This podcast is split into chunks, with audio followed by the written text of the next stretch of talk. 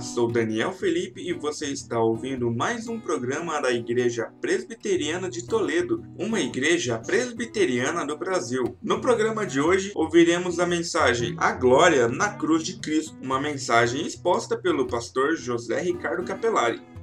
Amados, eu quero convidá-los para esse momento, para que nós façamos uma reflexão a respeito da mensagem da Páscoa. E eu quis nessa manhã que nós meditássemos em relação à Páscoa, a mensagem da Páscoa, dentro da perspectiva que nós temos para esse ano, que é a perspectiva do ID. Nós estamos com esse intuito, com esse intento de aprendermos a respeito do Evangelho, aprendermos a respeito de Cristo, de tudo que ele fez, de tudo que ele faz, para que nós possamos ir e pregar o Evangelho do Senhor Jesus. Já ouvimos inúmeras mensagens de Páscoa dentro da nossa experiência e caminhada cristã, mas hoje eu quero compartilhar com você uma mensagem dentro dessa perspectiva, a perspectiva do ID e anunciar o Evangelho. Então, eu quero convidá-los a abrirem suas Bíblias na carta de 2 Coríntios, no capítulo 5 os versos de 18 a 21. O texto é conhecido, eu sei que você já leu, segundo Coríntios, segunda carta de Paulo aos Coríntios,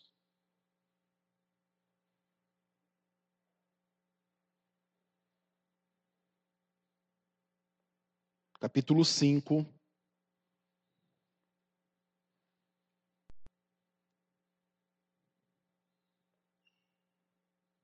Nós vamos ler dos versos de 18 até. Na realidade, eu vou convidá-los a ler até o 6, verso 1. E diz assim: olha, o ministério da reconciliação.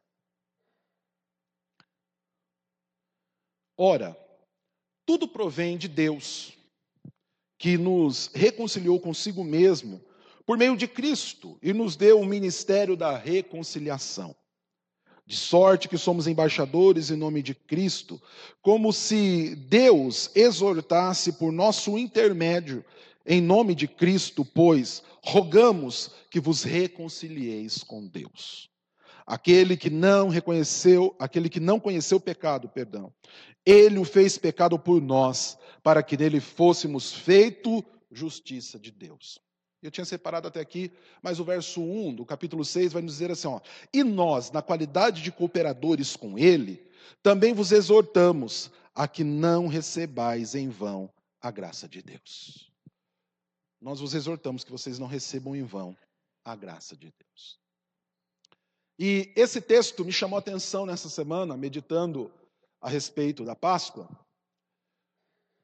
porque o que o Senhor fez lá na cruz do Calvário foi nos dar a condição de, por meio do seu sacrifício, do seu chamado e do seu despertar, nós termos acesso a uma reconciliação com o Pai. Reconciliação que nós vamos ver mais à frente aqui nessa própria mensagem, vou adiantar isto. Éramos incapazes de alcançarmos por nós mesmos. O homem, em sua total depravação, o homem no seu delito, na sua incapacidade de enxergar a Deus, coberto de pecados, moribundo, miserável, não tinha condições de si mesmo, de em si mesmo, enxergar a Deus. Mas por meio do que Cristo fez por nós, Ele nos chama, Ele nos desperta, Ele muda o nosso interior, o nosso ser, de maneira que agora o nosso arbítrio aponta para Cristo Jesus. O nosso desejo, a nossa vontade aponta para Cristo. Então o Senhor nos chama a uma reconciliação. Ele nos chama a voltarmos, aqueles que são seus, a voltarmos a Ele.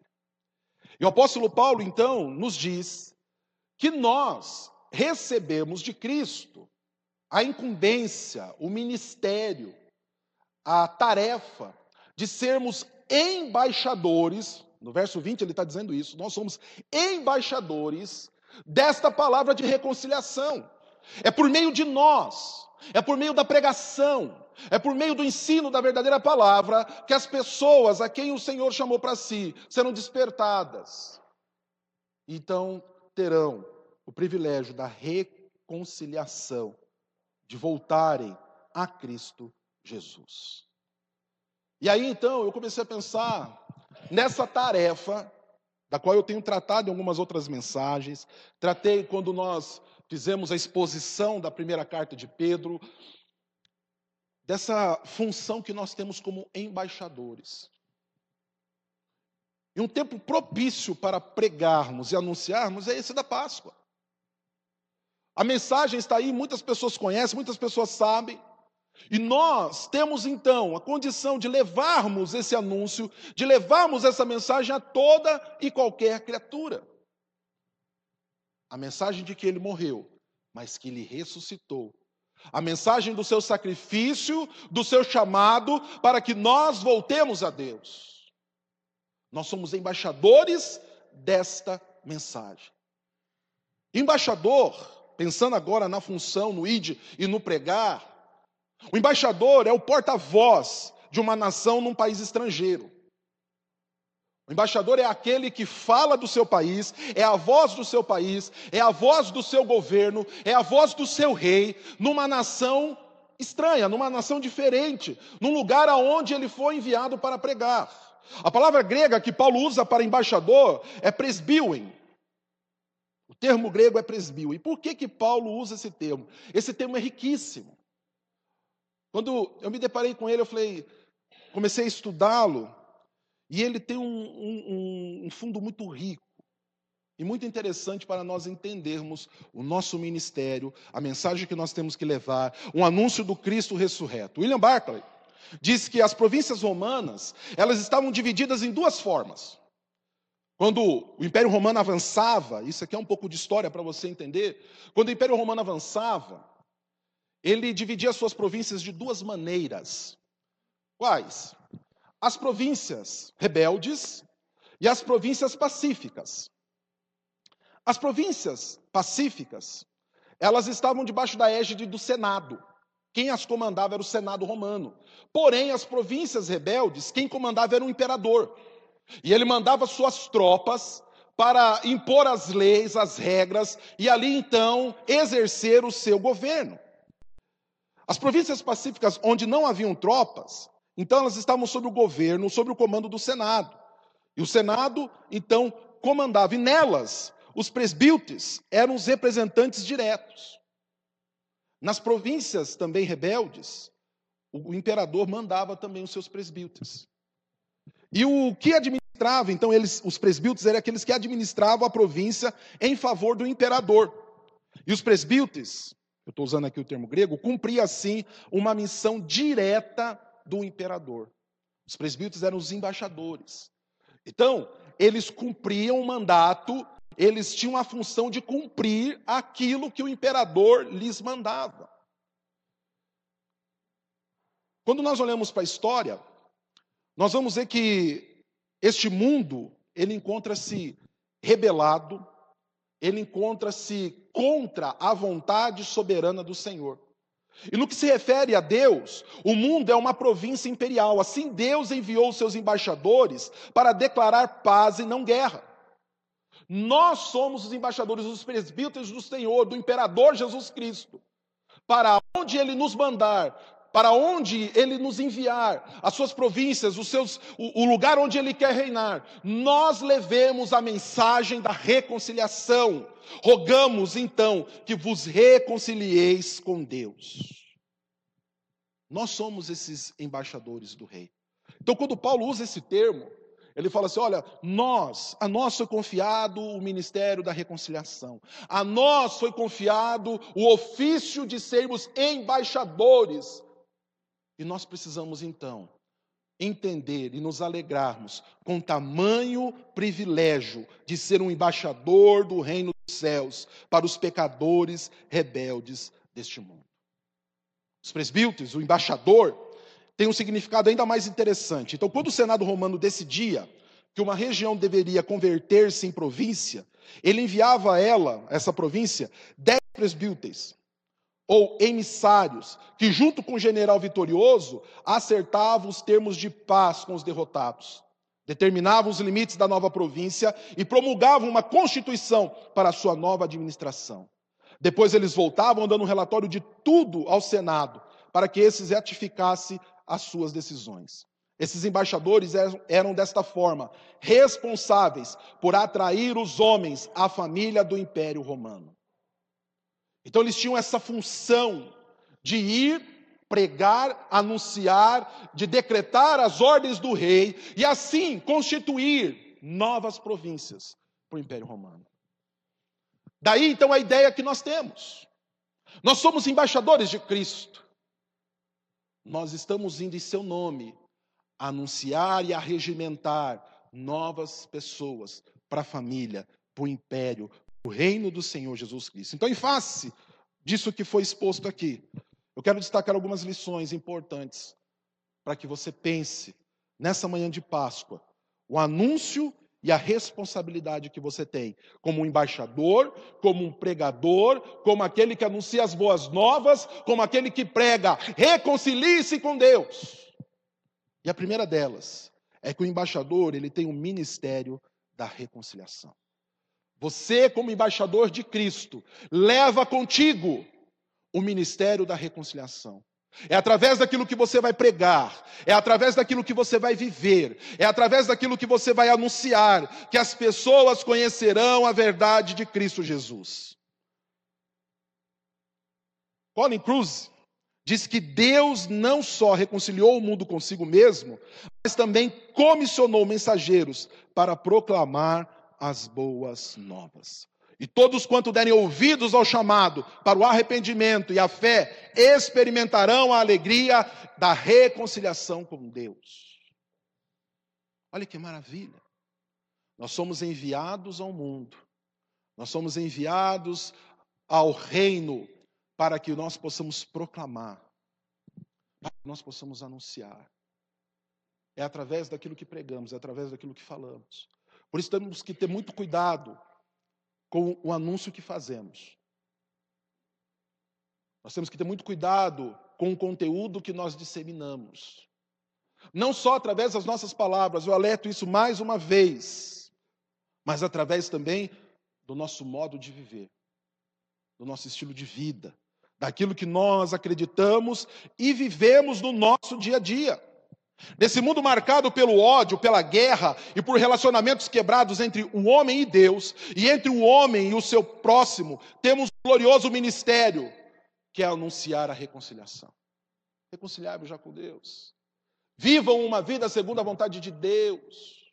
Andem segundo a vontade do Senhor.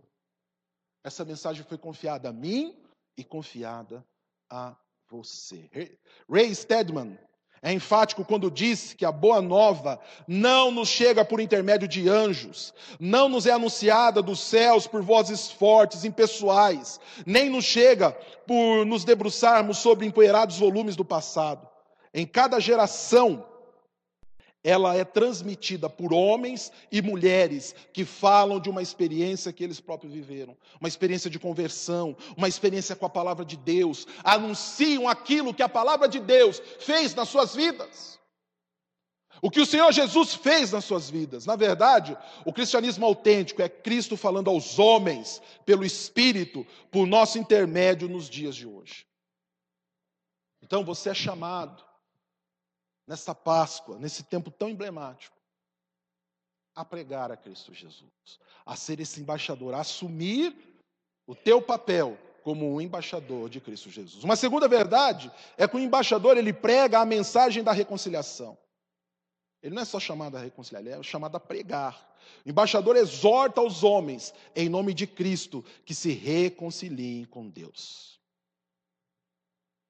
Nós somos chamados a dizer aos homens: reconciliados com Deus. O que me atemoriza, queridos, é que tem faltado coragem a muitos. Tem faltado coragem de propagarem, de propalarem, de dizerem: reconciliem-se com Deus. E muito dessa falta de coragem, muito desse temor que as pessoas têm tido de anunciar, é porque elas não podem pregar, porque elas não têm vivido. Elas não pregam porque não vivem. Porque sabem que se pregarem, transmitirão uma mensagem hipócrita. Não pode ser assim conosco.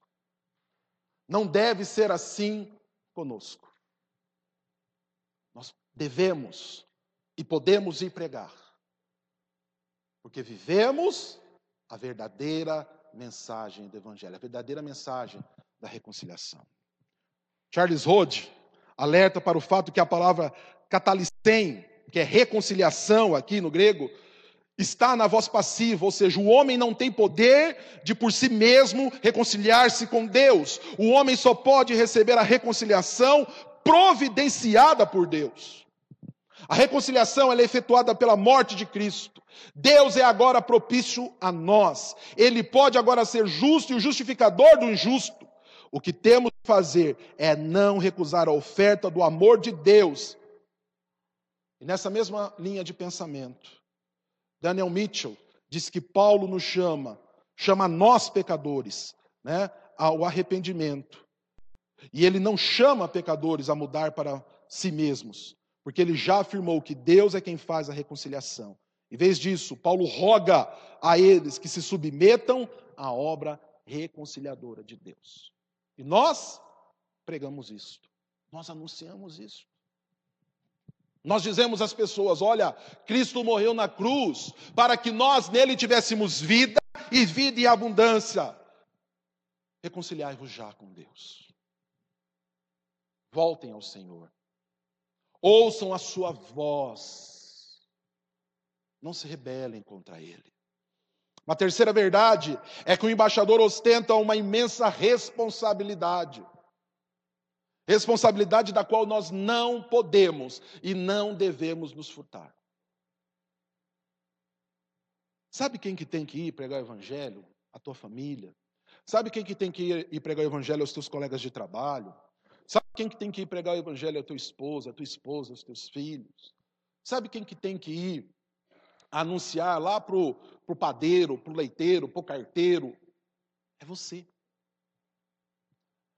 Nós assumimos nesses, nesse último século uma ideia de terceirizarmos a função que é nossa. As pessoas hoje, elas terceirizam tudo. Nós vivemos a época da terceirização. Né? Inclusive, as leis trabalhistas elas têm sido hoje moldadas para que haja mais terceirização, para que haja é, um, um, movimento diferente aí nas questões econômicas e nas relações de trabalho e assim por diante.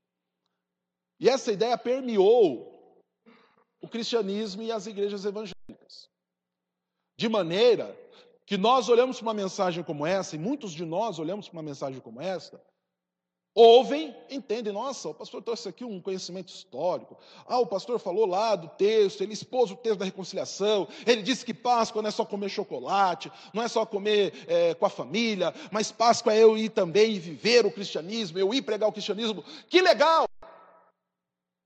Só que acabou o culto, acabou a celebração, parece que a gente tira aquela roupa, coloca ela no guarda-roupa, parece que a gente é, se é, despe de tudo o que foi dito aqui e não temos mais nada a ver com o que foi anunciado, não, não temos mais nada a ver com a mensagem ou com o papel que aqui nos foi ensinado.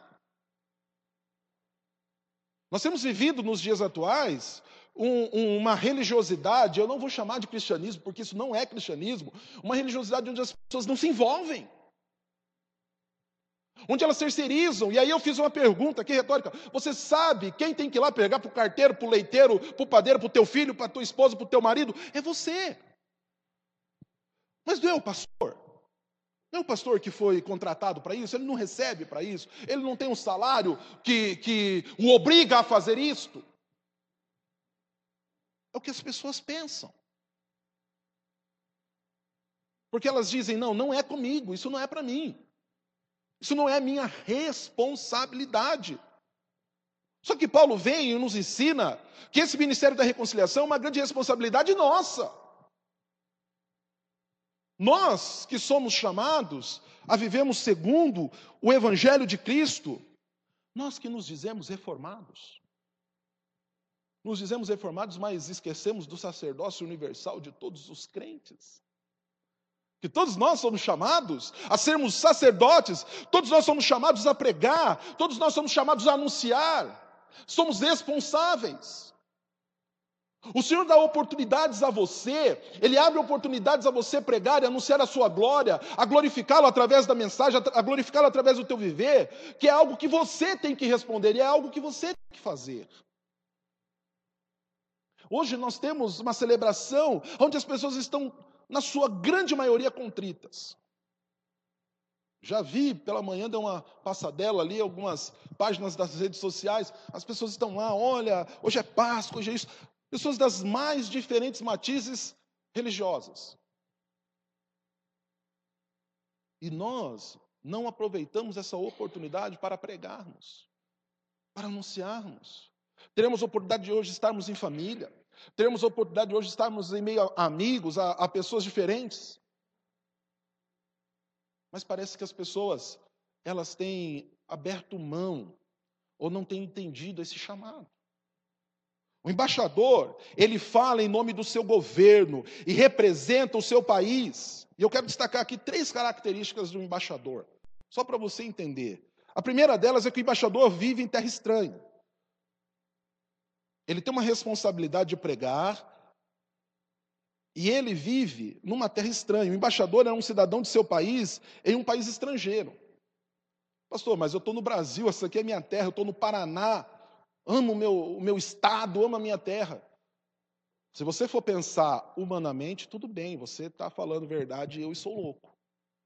Aí eu confesso a minha total insanidade. Mas se você abrir os teus olhos espirituais, você vai entender que você não é deste mundo. Você não é um ET, você não é um marciano, você não é um... mas você é o quê? Você é um cidadão dos céus. Esse mundo onde você vive, esse modelo social, essa terra onde você está, ela tem que ser estranha para você. Nós estamos, como cidadãos dos céus, em uma terra diferente da nossa. Então, nessa terra diferente, nessa terra estranha, qual é a ordem, qual é a nossa função? Que nós anunciemos a cultura, a verdade do reino do qual nós representamos. O embaixador faz isso. O embaixador do Brasil lá na Iugoslávia, não sei se o Brasil tem relações diplomáticas com a Iugoslávia, então isso aqui é uma, uma, um exemplo somente, não sei se o Brasil mantém relações diplomáticas com a Iugoslávia, mas o representante brasileiro na Iugoslávia, ele não vai viver como iugoslavo. Ele vai viver lá na Iugoslávia como um brasileiro, levando as verdades do Brasil, anunciando os produtos brasileiros, sendo um mercador lá dentro, falando das belezas do Brasil, falando da prosperidade brasileira, do verdadeiro governo maravilhoso que nós temos no Brasil, da nossa política maravilhosa no Brasil. Ele vai lá anunciar isso aí. E nesse caso é uma mentira, né? Eu só estou aqui é, chamando a sua atenção. Mas no caso do reino de Cristo Jesus, não. É uma verdade que nós temos que viver, pregar e proclamar. O problema é que, o, e eu vou daqui a pouco tratar isso um pouco mais a fundo, é que os embaixadores estão se aculturando. Pertencemos ao reino de Cristo, mas vivemos como pessoas desse mundo, aterrados. Os cristãos hoje que foram chamados um dia para viver os valores do reino, hoje estão aterrados, enraizados nessa terra. Eles não respeitaram a, a, a exortação de Romanos 12. Eles se amoldaram a este século, a este mundo. O embaixador, ele está em terra estranha. Então eu estou aqui enviado pelo meu rei, e eu vou cumprir e vou fazer aquilo que o meu rei determinar. Uma segunda verdade a respeito do embaixador é que o embaixador fala em nome do seu governo. Ele não fala de si, ele não fala da sua vontade, ele anuncia a vontade do seu reino. Quando ele fala, a sua voz é a voz da sua pátria. Ele transmite a mensagem, a decisão e a política do seu país. Ou seja, ele vive a ética do seu país. Ele pratica aquilo que é comum ao seu país. Nós temos vivido assim sobre a face da terra, meus queridos? Nós temos vivido a ética do reino de Deus? Nós temos obedecido o, o, chamado, nós temos obedecido e cumprido com a ética do reino de Deus. Pastor, o que é essa história de ética do reino de Deus? Vira e mexe, eu tenho falado a respeito disso, né? Sobre a ética do reino. Tem uma ética, não sei se você já estudou, não sei que curso você fez na faculdade. Geralmente nos cursos universitários, é, cada curso tem trata a respeito de ética. Então, o, o, contador ele tem a ética do contabilista, é, é, o, no direito tem a ética do direito. É, cada, cada área vai tratando das questões éticas. Inclusive na teologia, nós temos uma disciplina na teologia que a, trata a respeito da ética. Né? E ética, queridos, está ligado ao comportamento, a atitudes. Ética está ligado ao modo de viver.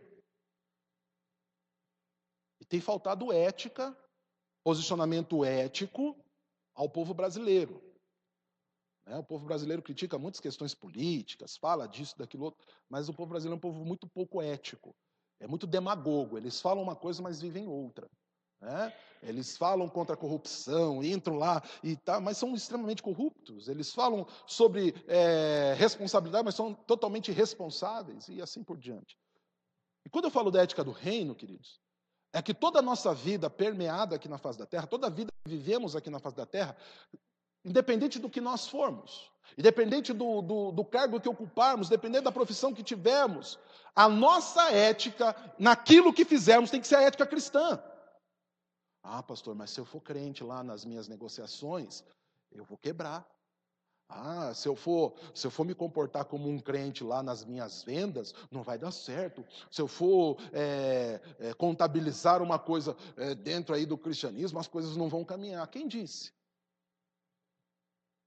O problema é que nós temos abandonado a ética cristã. Então, se eu, vou, se eu for pregar aqui, a minha ética tem que ser, a, aquilo que eu vou transmitir para você tem que ser a respeito do reino. Eu não posso vir aqui pregar minha vontade. Eu não estou aqui para anunciar a minha vontade. Eu tenho, eu, eu luto contra elas, mas o que eu tenho que pregar aqui para você é a respeito do reino.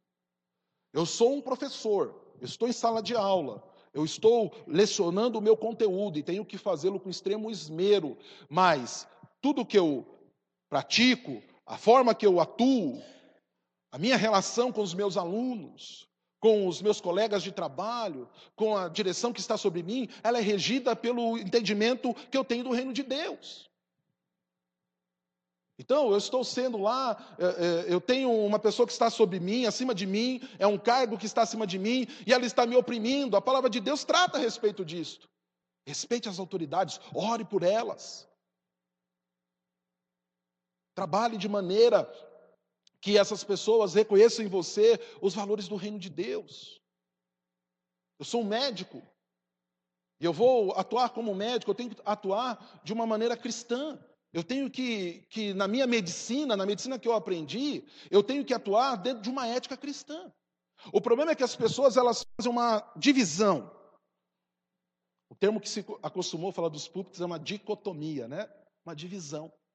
Vive-se uma coisa dentro da igreja mas fora da igreja é uma outra coisa. Vive-se uma coisa nos domingos e durante a semana uma outra coisa.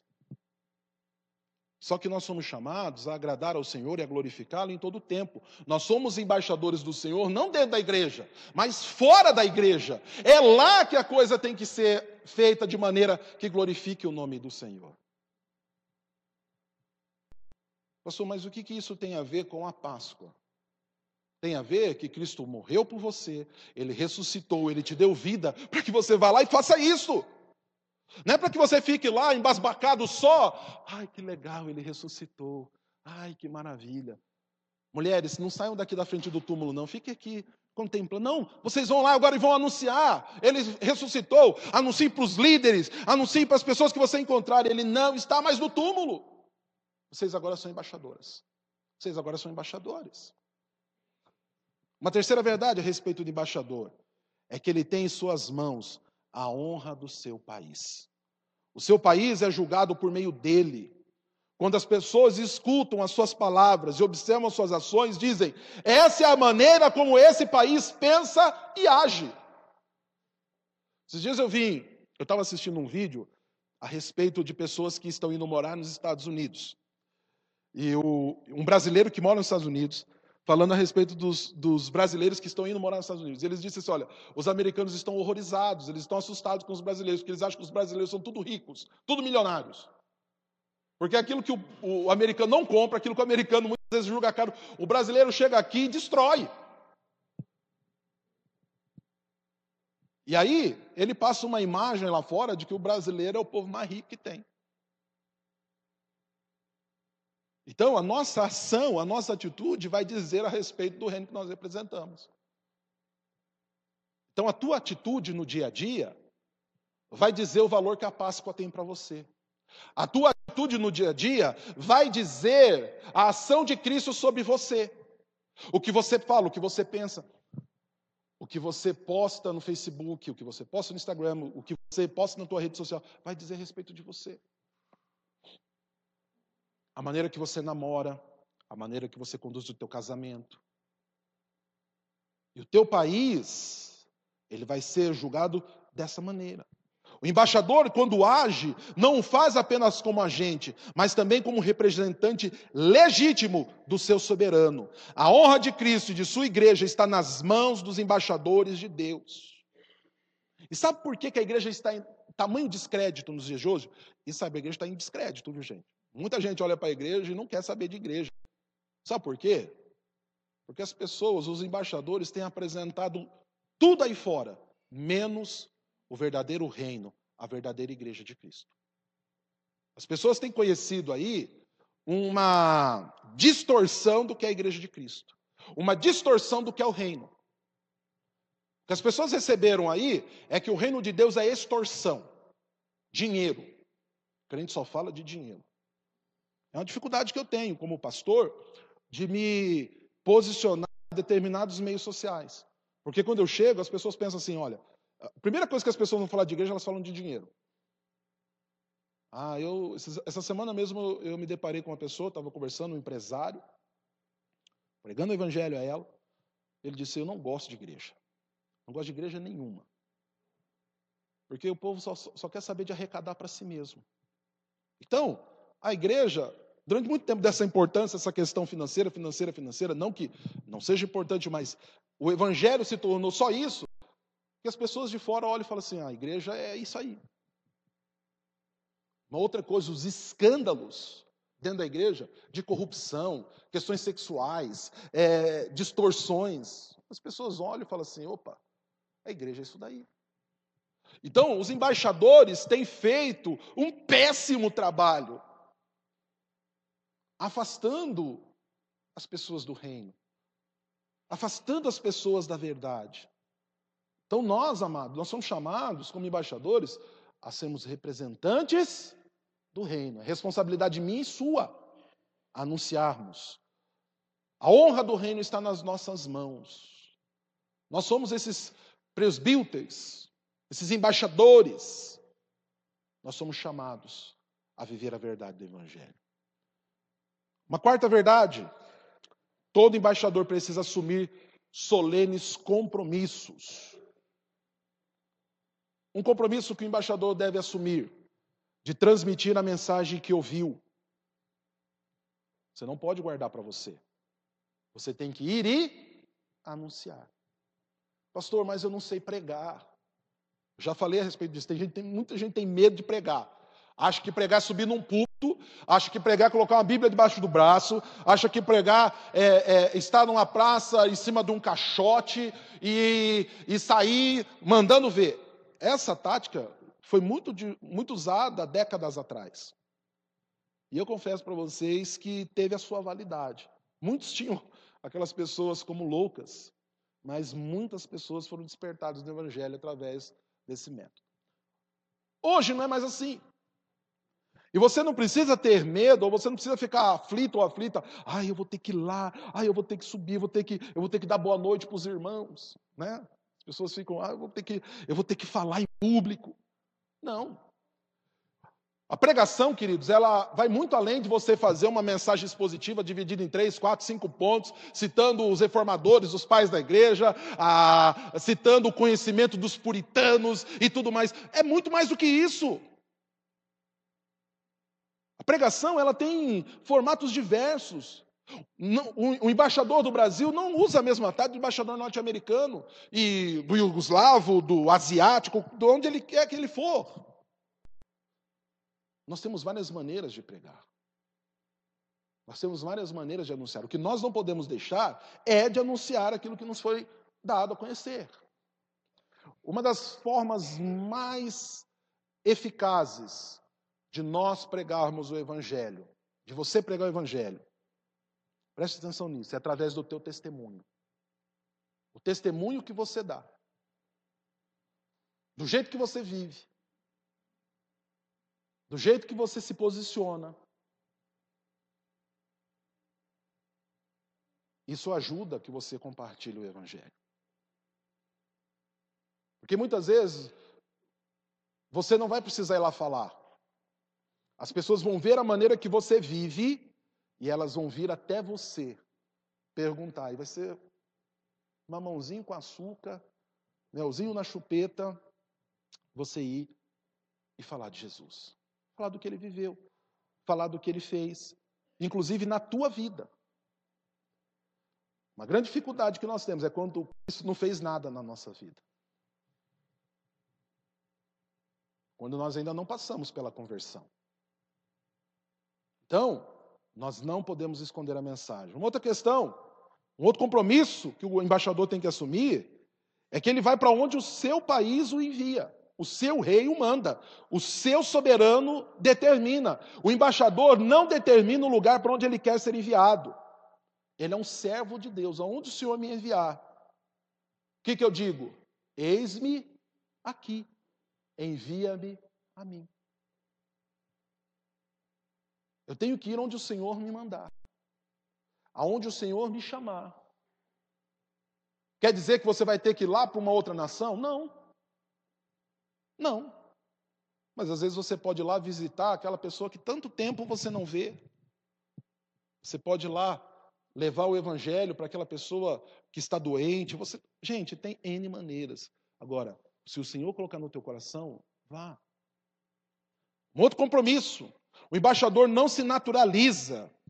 Já falei previamente, ele sempre é um estrangeiro. O embaixador não muda de cidadania, ele nunca se naturaliza, ele é sempre um representante de sua nação em terra estranha. Não devemos nos apegar a este mundo, aqui somos embaixadores.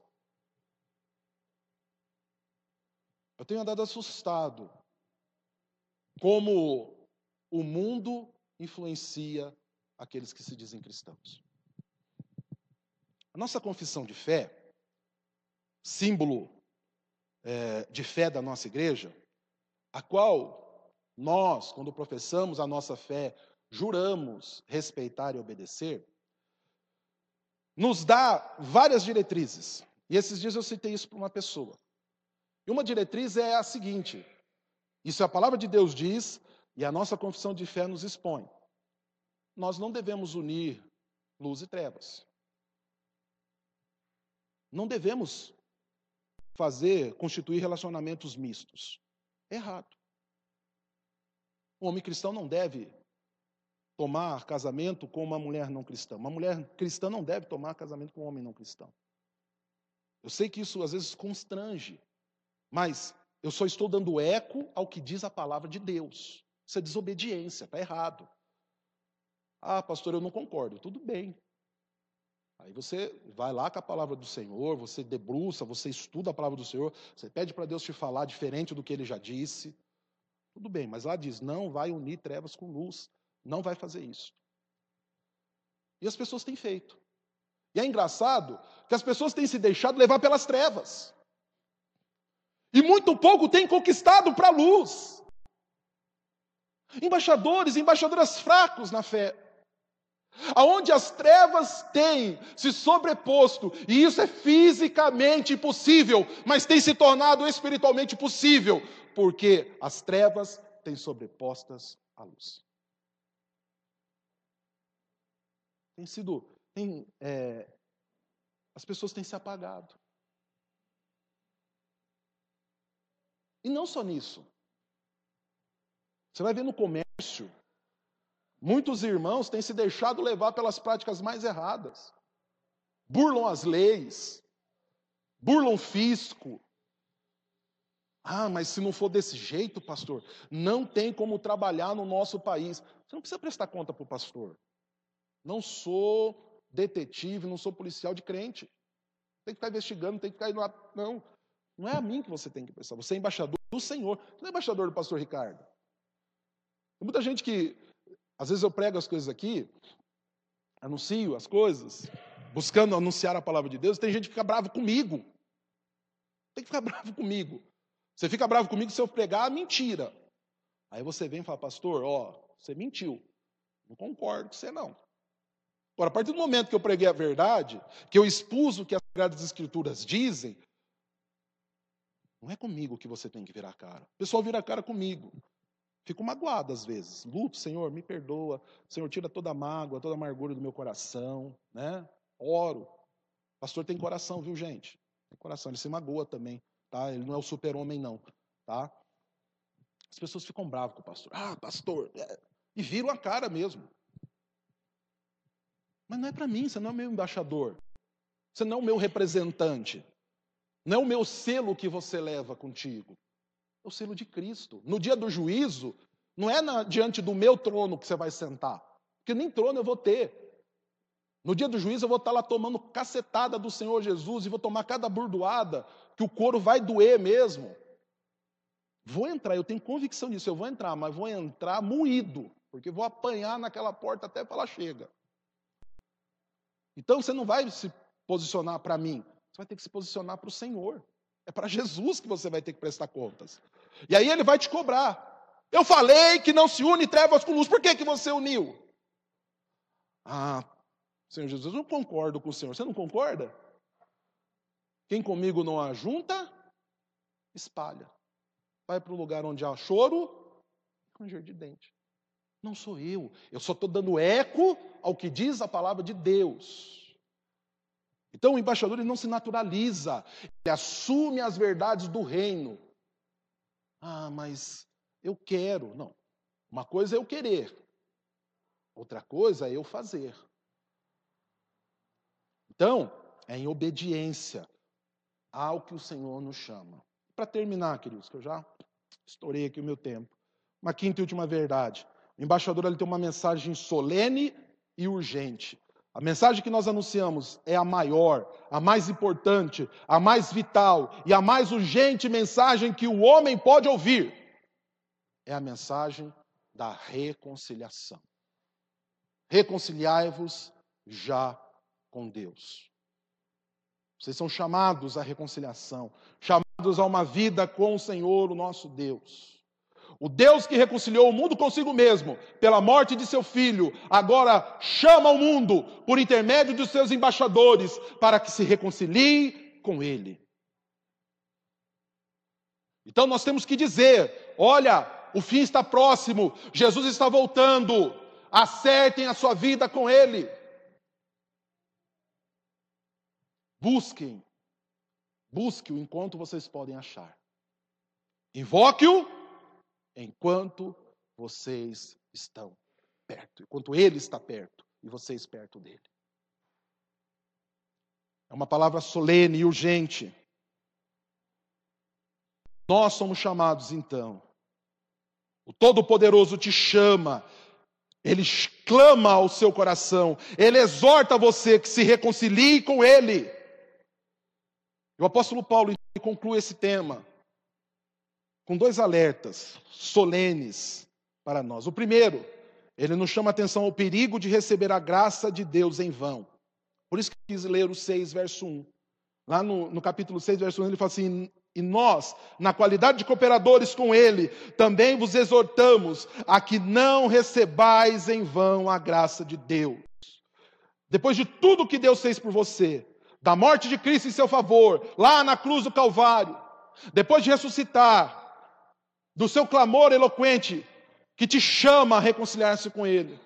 Se você desprezar essa oferta de amor, nada mais lhe resta senão uma horrível expectativa do juízo. É o lugar onde há choro e ranger de dente. O problema é que tem muita gente brincando com a graça.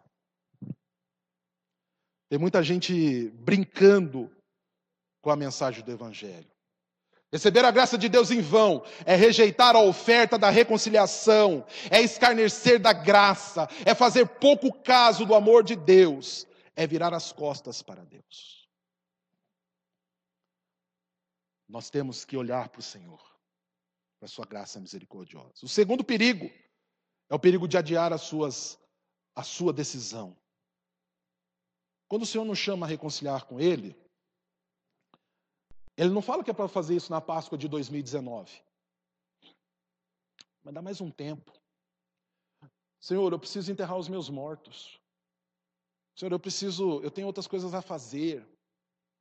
Me lembro quando o Senhor me chamou para o ministério. Não sei se eu já contei isso para vocês mas eu não tive nenhuma uma iluminação especial, uma visão, sabe, anjos tocando corneta, oh, vem, você vai ser pastor. Não, não foi nada disso. Eu senti no meu coração, ó, você foi separado para ir pregar. Senhor, eu quero fazer outras coisas da tua vida. Não, você vai ser pastor. Eu fui fazer outras faculdades, querido. Nossa, eu tinha uma, eu tinha uma facilidade para passar em vestibular, eu fazia vestibular, os outros, na, na dificuldade, se matavam para passar em vestibular, eu ia lá e passava. Os outros ah, faziam cursinho, eu chegava meio capenga lá, ah, não vai dar, passava. Ah, e o Senhor, eu começava a fazer a faculdade, o Senhor aquecia meu coração, não é isso.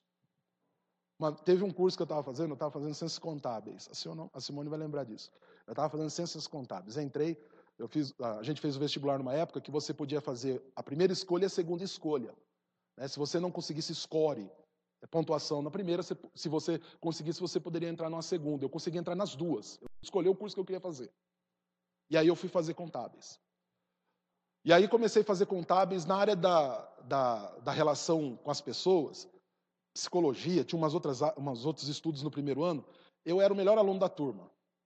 Na área da, da exatas, eu era o pior. Chegou no meio do ano, foi fechar o primeiro semestre, o reitor da, da faculdade me chamou. E eu fiquei durante um mês, no último, no último mês do, do primeiro semestre, indo toda semana conversar com a psicóloga da, da faculdade. Ele falou assim, tem algum problema? Porque você é bom quando se trata nas relações com as pessoas, mas é péssimo nas áreas de. Mas é porque meu coração aqueceu. Eu tinha que trabalhar com gente. E o Senhor falava no meu coração: você vai ser pastor.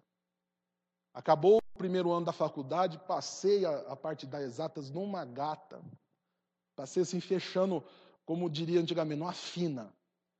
E eu cheguei e falei: não dá mais, eu vou trancar e vou fazer outra coisa. Minha mãe queria me degolar. Você está louco. Falei: não estou, mãe. Meu coração está em chamas, eu preciso ir para o Senhor. Eu preciso fazer a vontade dele. Teve não, não um anjo tocando no corneto, eu chamei. E o Senhor veio e me chamou. Eu estava no seminário, queridos, eu fiz dois concursos. Um para o Banco do Brasil e um para os Correios. Eu passei nos dois. E fui chamado para os dois. E quando eu fui chamado para o Banco do Brasil, eu estava prestes a ser ordenado. Então, se você pensou em algum momento, oh, o pastor não deu nada na vida e foi ser pastor, você se enganou. Eu tive grande oportunidade de fazer várias coisas. E eu fui chamado para ir trabalhar no Banco do Brasil. E um pastor, colega, ele era recém-aposentado como inspetor do Banco do Brasil. E ele tinha feito seminário nos últimos anos do banco e ele estava tinha se tornado pastor. Ele falou para mim, garoto, vai essa história de ser pastor não. Vai fazer tua carreira no banco, ganha dinheiro, faz a tua vida. Lá na frente você vem e, e, e se torna pastor. Na hora aquela, aquela palavra me soou, isso é de Deus. Eu faço a minha vida e tudo. E aí eu falo que eu tenho um grande defeito, queridos. Eu tenho, eu tenho um defeito horrível. É que em todas as situações da vida eu vou orar. Isso é um defeito grave que eu tenho. Eu oro antes de tomar as decisões. Eu estou sendo irônico, tá? Fui orar e o Senhor falou assim para mim. Isso eu ouvi como eu ouvi a voz de um homem. Ele falou para mim assim: Olha, eu quero o melhor da tua vida. O melhor tempo. Eu quero eu não quero a sobra. E tem muita gente dando a sobra para o Senhor. Cheguei até aqui para dizer isso. Tem muita gente dando a sobra para o Senhor. Tem muita gente protelando o chamado do Senhor. Não, depois eu vou, depois eu faço, depois eu anuncio. Você sabe se vai ter depois? Você sabe se você vai ter outra oportunidade? Você sabe se você vai ter outra oportunidade de pregar para o teu pai, para tua mãe? Para o teu esposo, para o teu filho? Meu pai estava no leito de morte e nós tivemos a oportunidade de pregar. Nós pregamos para o meu pai. Nós passamos um dia todo e uma madrugada com meu pai. Meu pai estava em coma, já fazia uma semana. Quando eu e a Silvana chegamos para ficar com ele, para dar um descanso para o restante da família, meu pai saiu do coma. Meu pai ficou um dia todo com a gente. Nós saímos da porta para ir embora, meu pai entrou em coma e morreu. E se eu tivesse protelado? E se eu não tivesse falado? E se eu não o tivesse abraçado? E se eu não tivesse dito a ele que eu o amava? Eu não teria tido outra oportunidade. Então, o embaixador, ele assume a urgência da pregação. Ele tem que ir e falar. Ele tem que ir e viver. É hoje. Reconcilie-se com o Senhor hoje. Não é para amanhã, não é para depois de amanhã para acertar a tua vida hoje. A Páscoa de 2019, nós nem sabemos se ela existirá. E eu rogo ao Senhor que ela não exista. Pastor, tem misericórdia. Eu estou orando para que o Senhor volte hoje ainda, gente, antes da hora do almoço. Eu não quero nem almoçar para estar com Cristo. E olha que o almoço hoje promete, hein? Então, a urgência, o chamado é para agora. Para de protelar. Para de deixar para amanhã. Ah, depois eu falo, depois eu vivo. Ah, depois eu vou na igreja. Ah, depois eu vou cultuar. Não! Como embaixador de Cristo, é necessário que você viva hoje. Pastor, mas como assim? Eu não tenho. Você vai ter o amanhã eterno. Mas como embaixador e pregador, você tem que entender a necessidade e pregar e falar. Porque as oportunidades que serão deixadas elas também serão cobradas. E as oportunidades aproveitadas, você receberá o galardão de justiça e glória que o Senhor tem para dar a cada um daqueles que são seus. Quem tem ouvidos, ouça o que o Espírito nos diz nessa manhã. E que nós possamos aproveitar o tempo oportuno para cumprirmos o chamado. A Páscoa é esse tempo. O chamado é para mim e para você, que possamos fazê-lo para a glória de Cristo Jesus.